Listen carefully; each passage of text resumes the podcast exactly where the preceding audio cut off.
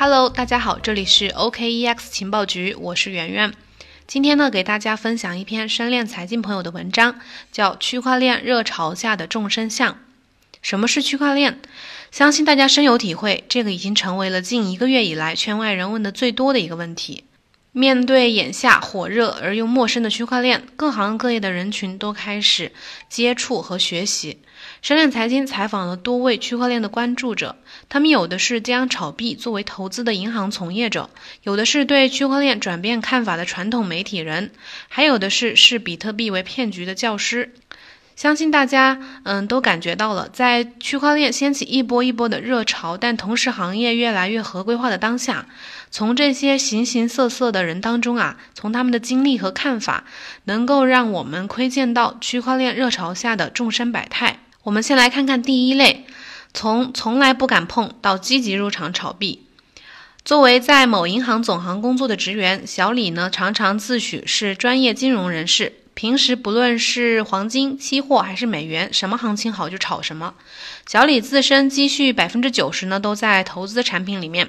他在一七年的时候呢就知道了区块链和加密货币，而且呢也嗅到了一些商机。但尽管如此，一开始他还是不敢碰。后来他的一个高中同学来到了北京，进入了区块链圈子。在朋友的介绍下呢，小李才多多少少对比特币、区块链有了一些了解。几乎同一时期呢，小李又看到了央视里关于区块链的新闻，铺天盖地，电视上、手机上都是有关区块链的内容。再加上有同事给小李分享了有关区块链学习的文件，小李觉得不能再置身事外了。二零一九年，小李正式进入了币圈，他买了很多币，包括比特币、山寨币都有。但是呢，他并不是因为认可这个数字货币，而是因为它具有投资性。现在每次遇到小李呢，他都会问这么一句话：“哥，不是说现在流行消息拉盘吗？有啥最新的消息没有？”再来看看第二类，第二类就是一种谨慎派，但是又不得不学习区块链的。和小李对加密货币的热衷不同，田野对待加密货币和区块链的。态度呢更为谨慎。作为湖南某报社的记者，他在短短的三年的记者生涯中，亲眼目睹了太多的传销和诈骗事件。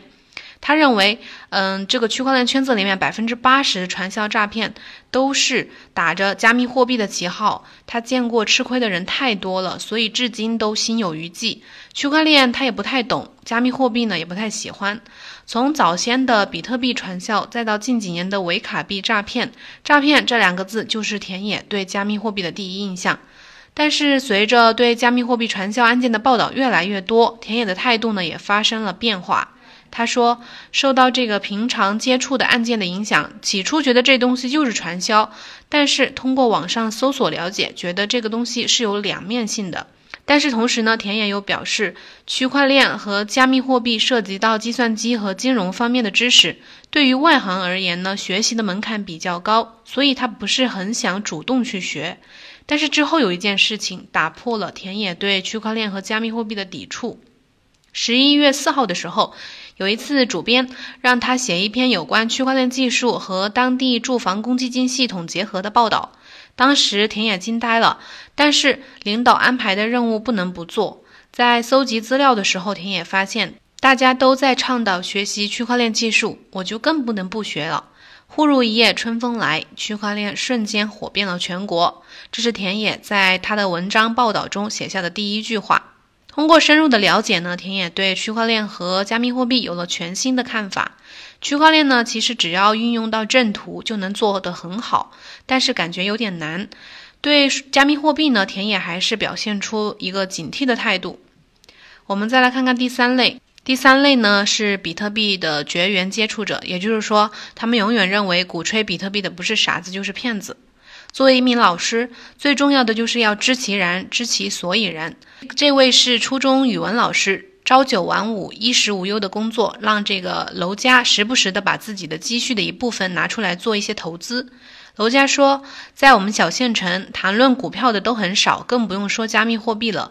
偶尔有一两个年轻人会说一些什么分布式区块链、比特币的词汇，但是都引不起大家的兴趣，更有可能还会被亲戚认为进了传销组织。楼家表示，他也是在和亲戚一起吃饭的时候，偶然听到有亲戚说加密货币，出于好奇呢，他就去搜了一些资料，想做一个全面的了解。不查不知道，一查吓一跳。楼家发现，基本上很少有加密货币的日均涨跌幅是低于百分之十的。他认为，这个剧烈波动的涨跌幅完全不符合价值走向。在股市里，一只股票涨到百分之十就已经要烧香拜佛了，币圈里却只是震荡而已。所以，推广比特币的人不是傻子就是骗子，这是楼家对加密货币的第一印象。对于区块链技术呢，他一直说看不懂。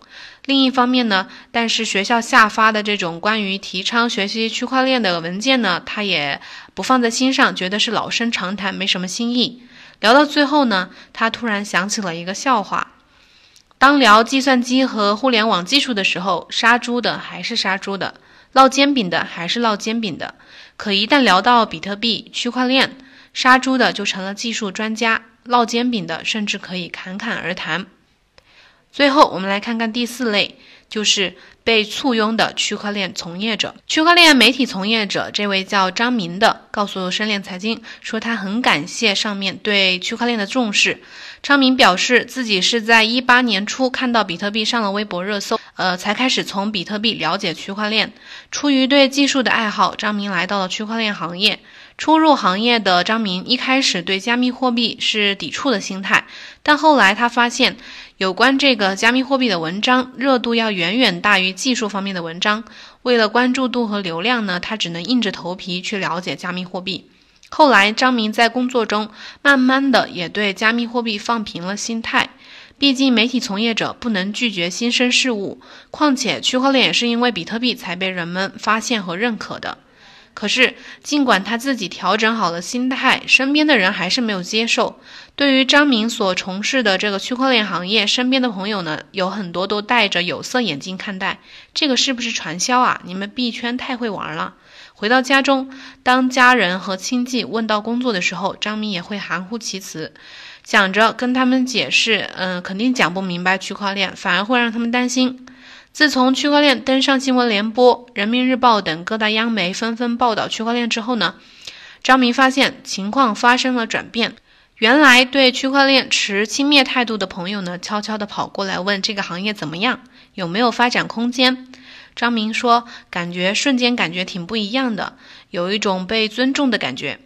现在呢，隔三差五的就会有一些平时不怎么联系的朋友过来问比特币和区块链相关的东西。但是同时，张明也表示，提倡学习区块链并不能反映出市场的牛市要来了。国家提倡对区块链技术的学习，同时也会加强对加密货币的监管。现如今，区块链学习热潮正在全国如火如荼的展开。或许在不久的未来，区块链会更广泛的落地。届时呢，区块链才会真正的走进大众的视野和生活中，受到人们的正视和重视。好了，今天的分享就到这里结束了。添加主播的微信幺七八零幺五七五八七四，私信交流更多的问题。大家也可以把自己身边币圈的朋友一些有趣的好玩的故事分享给我们，可以用留言的方式，也可以私信给我们主播哟。然后呢，加我们主播的微信的话，也可以申请进我们的粉丝交流群。好的，感谢收听，咱们下期再见。